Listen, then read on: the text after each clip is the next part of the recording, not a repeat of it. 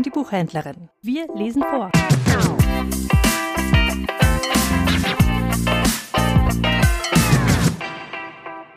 Der kluge Kranich von Wilhelm Busch Ich bin mal so, sprach Förster Knast, die Flunkerei ist mir verhaßt, doch sieht man oft was Sonderbares.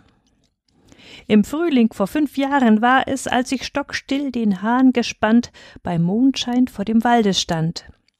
Da lässt sich plötzlich flügelsausend ein Kranich her, wohl an die tausend ganz dicht zu meinen Füßen nieder. Sie kamen aus Ägypten wieder und dachten auf der Reise nun, sich hier ein Stündchen auszuruhen. Ich, selbstverständlich, schlau und sacht, gab sehr genau auf alles Acht. Du, Hans, so rief der Oberkranich, hast heut die Wache, drum ermahn ich dich ernstlich, halt dich stramm und pass gehörig auf, sonst gibt es was.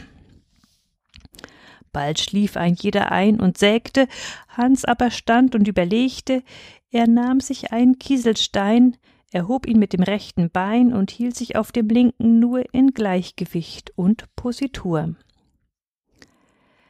Der arme Kerl war schrecklich müd. Erst fiel das linke Augenlid, das rechte blinzelt zwar noch schwach, dann aber folgt's dem andern nach. Er schnarcht sogar. Ich denke schon, wie wird es dir ergehen, mein Sohn?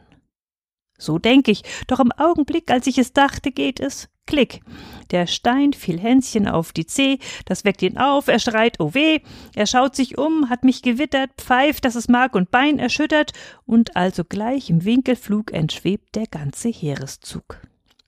Ich rief Hurra und schwang den Hut, der Vogel, der gefiel mir gut. Er lebt auch noch, schon oft seither sah man ihn fern am schwarzen Meer auf einem Bein auf Posten stehen. Dies schreibt mein Freund, der Kapitän, und was der sagt, ist ohne Frage so wahr, als was ich selber sage.